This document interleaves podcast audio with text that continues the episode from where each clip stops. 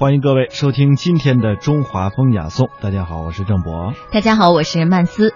今天我们继续带您走进诗情画意中国茶。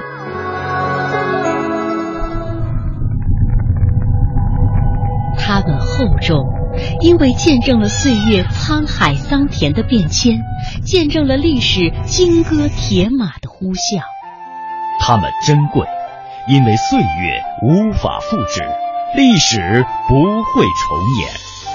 大明宫、大雁塔、颐和园、故宫、庐山，每一处都值得我们一再停留、细细回味与感知。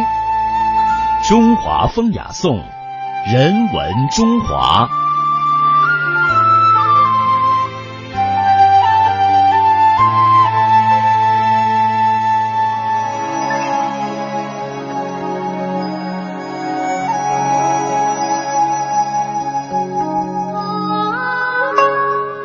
今天我们要为你讲的第一味茶是大红袍。大红袍是福建省武夷岩茶当中的珍品了，产于福建东南部的武夷山。武夷山栽种的茶树品种非常的多，像有大红袍、有铁罗汉、有白鸡冠、金水晶龟这四大名葱。此外呢，还有以茶的生长环境而命名的，像不见天这样的名字；还有以茶树的形状命名的，像醉洞宾。吊金龟、凤尾草，还有呢是以茶树的叶形所命名的，像瓜子金、金钱、竹丝、金柳条、稻叶柳等等。那么大红袍啊，关于它的来历有这样的一个传说：传说在古时候呢，有一位穷秀才上京赶考，路过武夷山的时候呢，突然病倒在路上了。幸亏被天心庙的老方丈看见了，老方丈呢给他泡了一碗茶送给他喝。后来呢，他的病啊就见好。后来这位秀才金榜题名，中了状元，还被招为东床驸马。一个春日，状元来到了武夷山谢恩，在老方丈的陪同下，前呼后拥来到了九龙巢。只见峭壁上长着三棵高大的茶树，枝叶繁茂，吐着一簇簇的嫩芽，在阳光下闪着紫红色的光泽，煞是可爱。老方丈说。去年你犯骨胀病，就是用这种茶叶泡茶治好的。很早以前，每逢春日茶树发芽时，就鸣鼓召集群猴，给他们穿上红衣裤，爬上绝壁采下茶叶，炒制以后呢，收藏可以治百病。状元听了，就要求采制一盒进贡皇上。第二天，庙内烧香点烛，击鼓鸣钟，召来了大小和尚向九龙朝进发。众人来到茶树下焚香礼拜，齐声高喊“茶发芽”，然后采下茶芽，精致精工制作，装入锡盒。状元带了茶进京以后，正遇到皇后肚痛骨胀，卧床不起。状元立即献茶让皇后服下，果然是茶到病除。皇上非常高兴，于是呢，将一件大红袍交给了状元，让他代表自己去武夷山封赏。这一路上是礼炮轰响，火烛通明。到了这九龙朝之后呢，状元命一樵夫爬上了半山腰，将皇上赐的大红袍披在这个茶树上，以示皇恩。说也奇怪呢，等这掀开大红袍之时，三株茶树的芽叶在阳光下闪出了红光。众人说这是大红袍染红的，后来呢，人们就把这三株茶树叫做大红袍了。有人还在这石壁上刻了“大红袍”三个字，从此呢，大红袍就成了年年岁岁的贡茶了。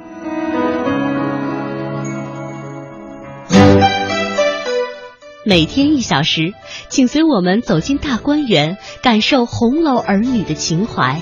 每天一小时，随我们坐进白鹿书院，听朱子的治家格言。每天一小时，可邀李白品美酒，白居易赏梅花。今天这一小时，你来了吗？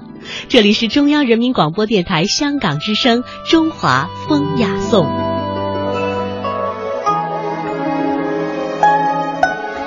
下面咱们来说一种非常好听的名字的茶，泡出来也非常美丽。它叫做银针茗茶，湖南省洞庭湖的君山出产银针茗茶，据说它的第一颗种子还是四千多年前娥皇女英播下的。后唐的第二个皇帝明宗李慈元第一回上朝的时候，四臣为他捧杯沏茶，开水向杯里一倒，马上就看到一团白雾腾空而起，慢慢的出现了一只白鹤。这只白鹤对明宗点了三下头，便朝蓝天翩翩飞去了。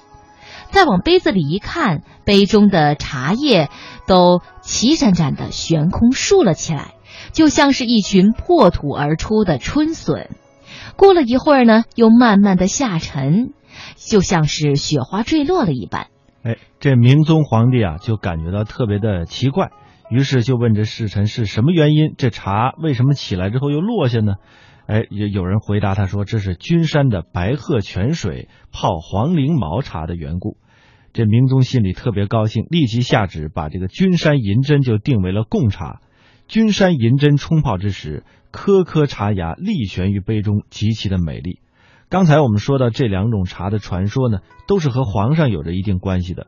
中国历史上有一位皇帝爱茶出了名的，而且因为喝茶成为了中国历史上最长寿的皇帝。那么他是哪一位皇帝呢？他对茶的爱好又到了什么程度呢？我们来听这样一段故事。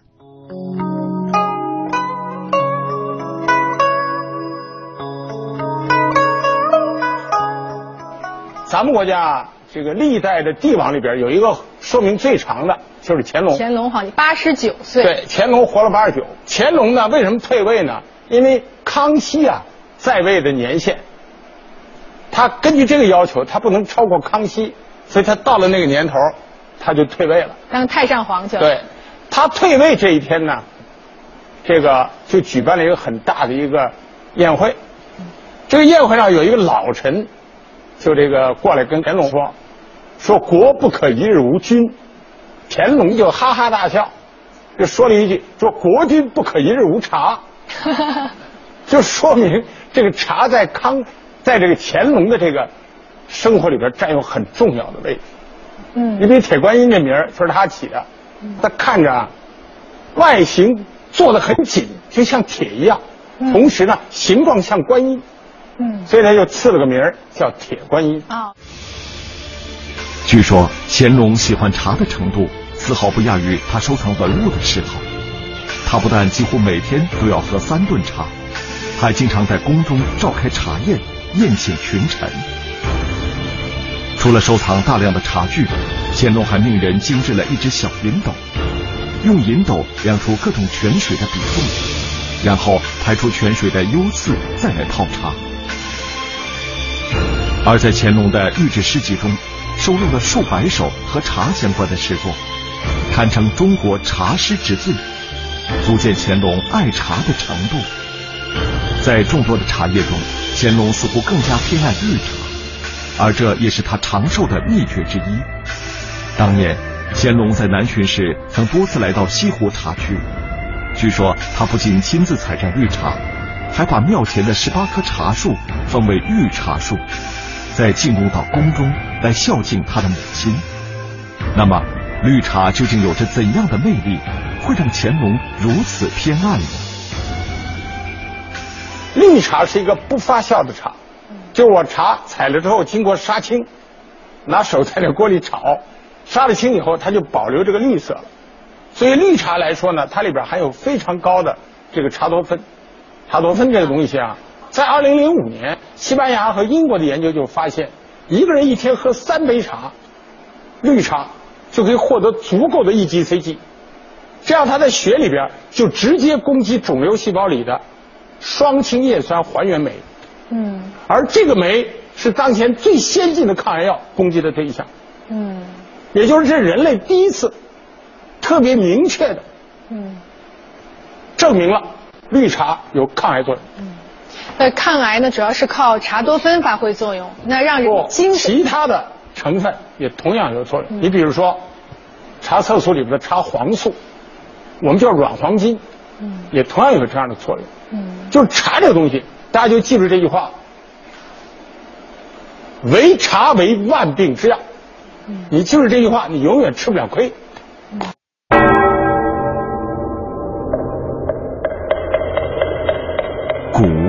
今文化碰撞，雅与俗相得益彰，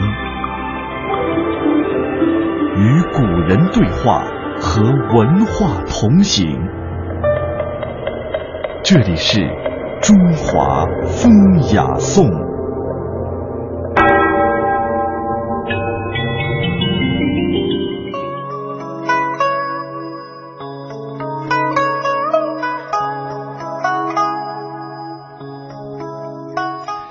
刚刚呢，我们提到一味茶叫做呃银针茗茶。接下来呢，我们要讲的这味茶和它的名字呀非常的像，叫做白毫银针。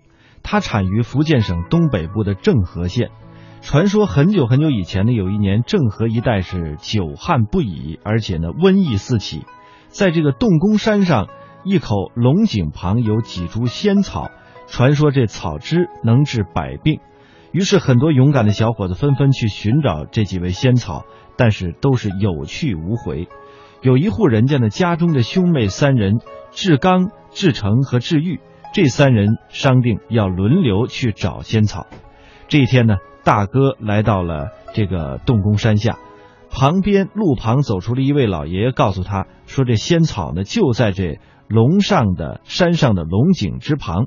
山上时呢。”上山的时候呢，只能向前啊，不能回头，否则呢，你会踩不到这个仙草。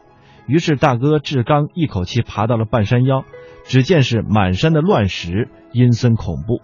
但忽听一声大喊：“你敢往上闯！”志刚大惊，这一回头，立刻就变成了这乱石岗上的一块新石头。于是这个二弟呢，志成接着去找仙草。在爬到半山腰的时候，也因为回头变成了一块巨石。找仙草的重任终于落到了治愈的头上。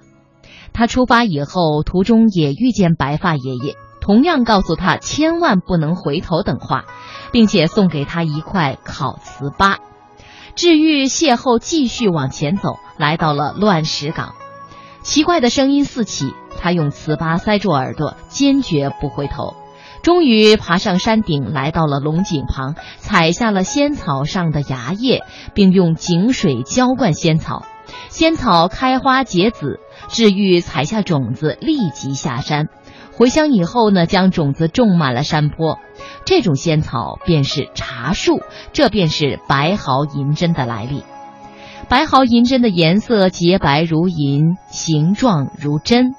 据说有明目降火的奇效，可治大火症。说到这里呢，其实很多的中国茶都可以用来医病，而且具有神奇的疗效。那接下来我们就来听听营养学教授赵林的解读。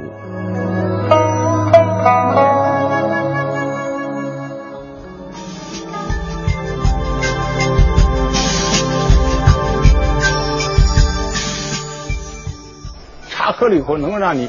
增加思考，反正我就是写东西的时候，我喜欢泡杯茶，累的时候喝点茶，思潮汹涌。你比如说，我中学的时候，我在北京南五中，那时候我们学校胡同对过就是北京老茶叶店，我什么时候脑袋懵了，念书念累了，我就跑茶叶店转一圈，就闻闻它里边那茶叶的香，转那么两圈就觉得脑子开窍了，就觉得舒服了。嗯，现在大大家都是同学们，我看都年轻啊，给你们这窍门，你们什么时候脑子迷糊了？这开一车开累了，白天你就上茶叶店转转去，转完了你准准解决问题。学累了上茶叶店去。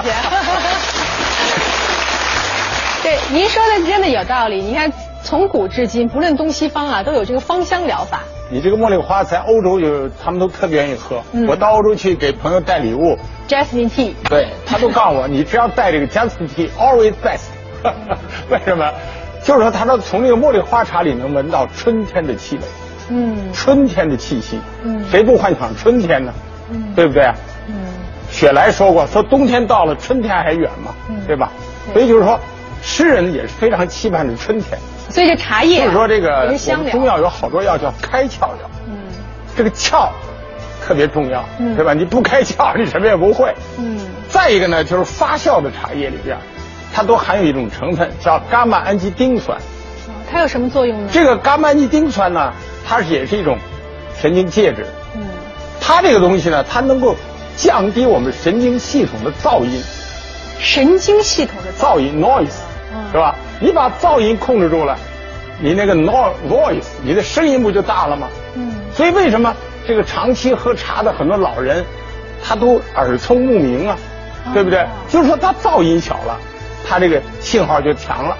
所以就是说，说这茶叶是聪明的树叶，也是有道理的。啊，耳聪目明，所以说茶叶是聪明的树叶哈。对。那这个目明，古籍当中有记载吗？茶能够明目的功效。对。茶叶来。诸葛亮不是七擒孟获吗？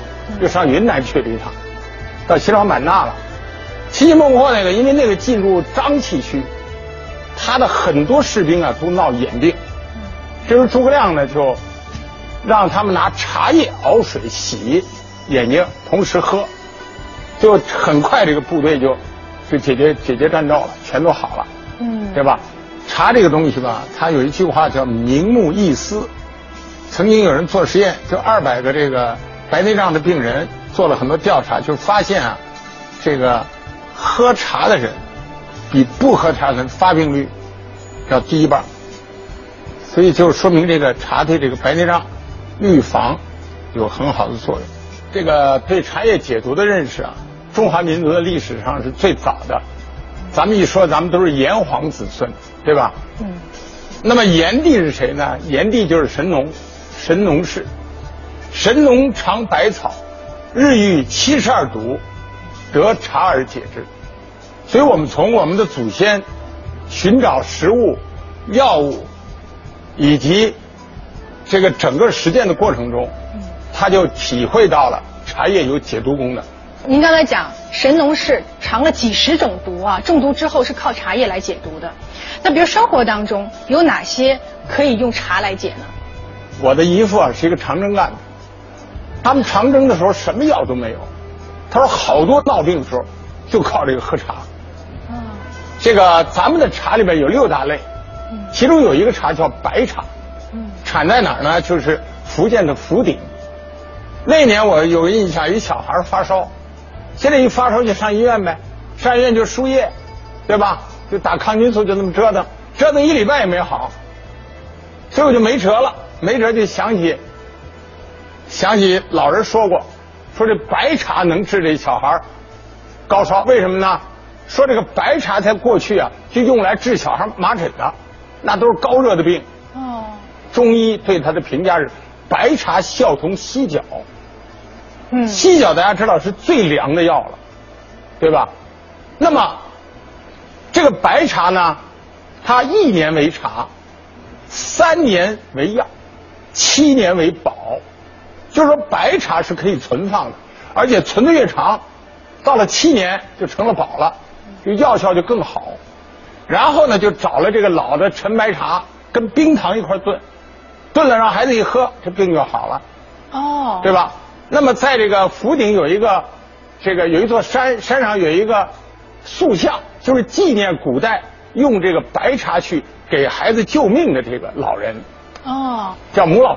嗯我觉得这些中国古代的传说里面，都包含了很多实用科学的成分。啊，这个喝白茶可以治疗小儿的高热，对，也能。就是说你这个内热吧，这个李时珍就是说啊，他说所有的病啊，都是热往上走，嗯，对吧？你喝了茶，热往下行，你不就去热，这不就解毒了吗？嗯，对不对？所以中药大量的中药都是活血利尿解毒，嗯，这么个功能。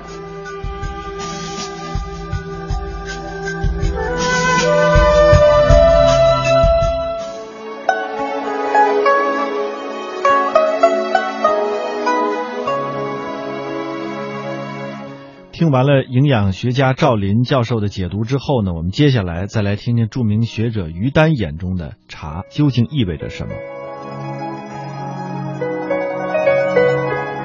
我们每个人的生活有着不同的轨迹，但是人遇见一盏茶，就像我们遇见一座山川的风景，一朵云霞的美丽，听见一支歌。或者翻开一本书，这都是一种缘定。在这样的茶中，其实我们都可以得出来自己生活的一种况味。茶禅一味，也许在今天是一个启发。愿意用心的人，生活里面也会有这样一种浅淡的仪式，生活里面也可以有这样的清明相随。只要我们自己去体会，那么清茶洗涤过的一生，必有不同的滋味。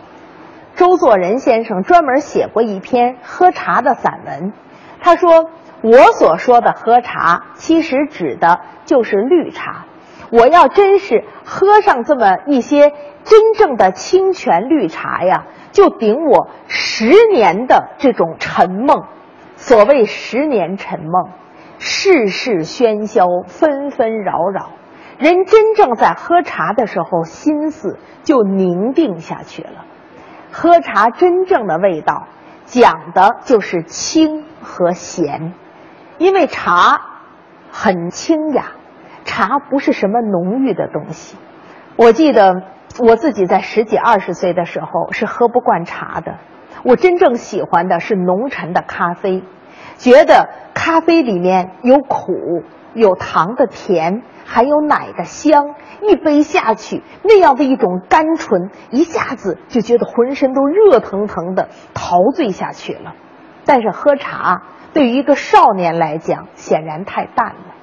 人只有渐行渐长，在岁月中经历了很多浮躁的事、烦恼的事、忙碌喧嚣的事，再去品清淡。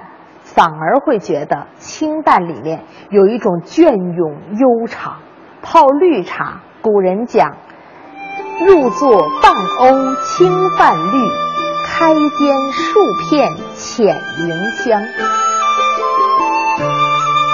也就是说，淡淡的几片叶子泡在水里，然后慢慢的那种茶香起来的时候，清浅的绿色。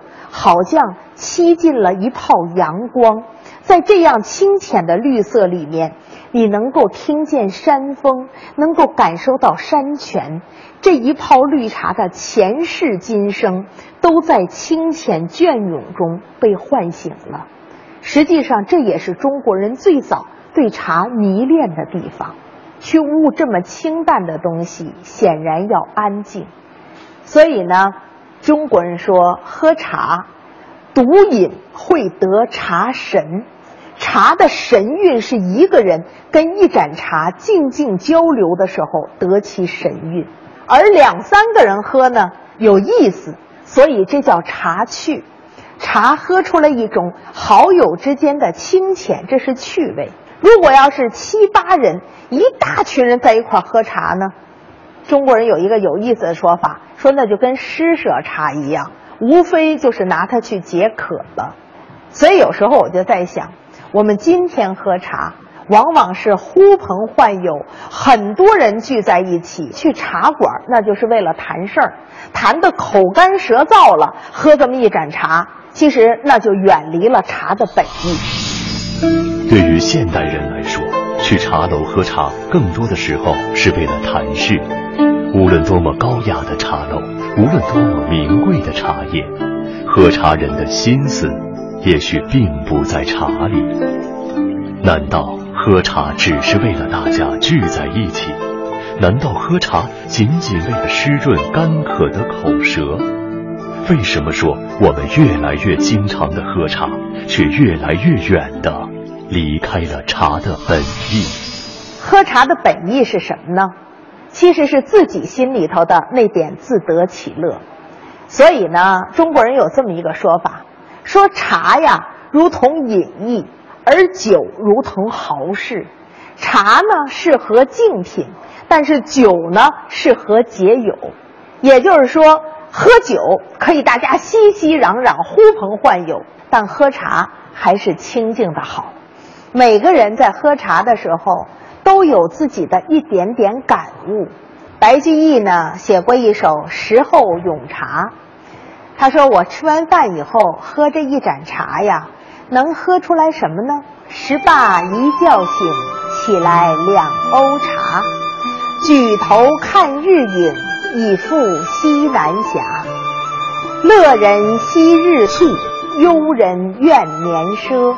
无忧无乐者，长短。”任生涯，这是什么意思呢？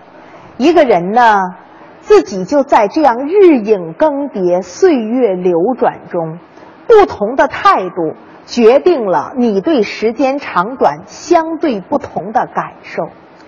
乐人都会觉得日子过得太快，一个乐观的人总是觉得好日子还没过够呢，这一天就过去了。但是什么叫忧人厌年奢呢？一个忧伤的人呐，觉得干不完的事儿啊，没完没了的苦恼啊，自己夜不能寐，长夜漫漫呐，所以就会觉得日子太长。